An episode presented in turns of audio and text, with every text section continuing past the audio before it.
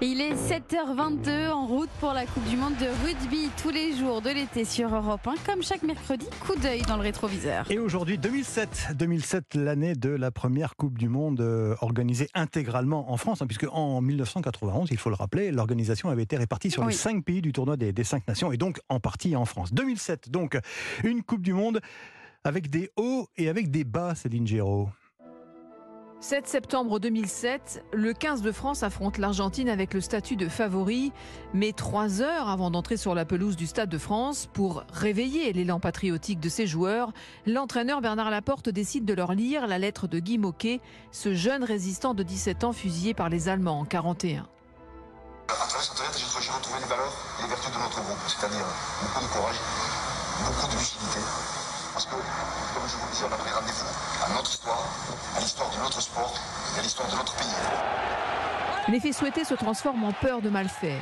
Pétrifiés par l'enjeu, les Bleus se font manger par les Pumas argentins 17 à 12. Révoltés, ils enchaînent par trois victoires, la Namibie, la Géorgie, l'Irlande, avant d'affronter la Nouvelle-Zélande en quart de finale. Dans le vestiaire, Sébastien Chabal fait monter la pression.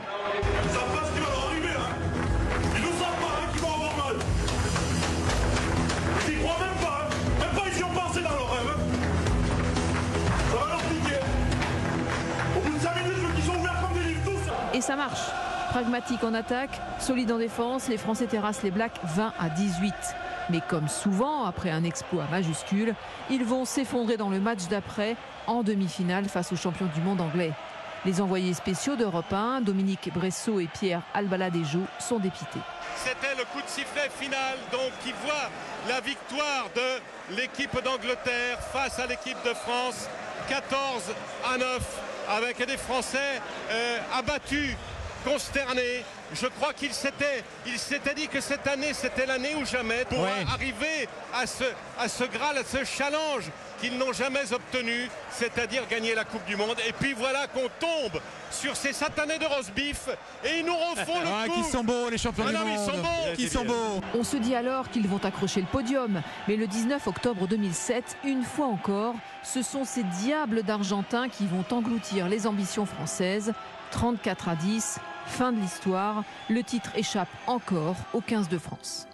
Céline Géraud en, route pour la Coupe du Monde de rugby tous les matins à 7h22 sur Europe 1. Je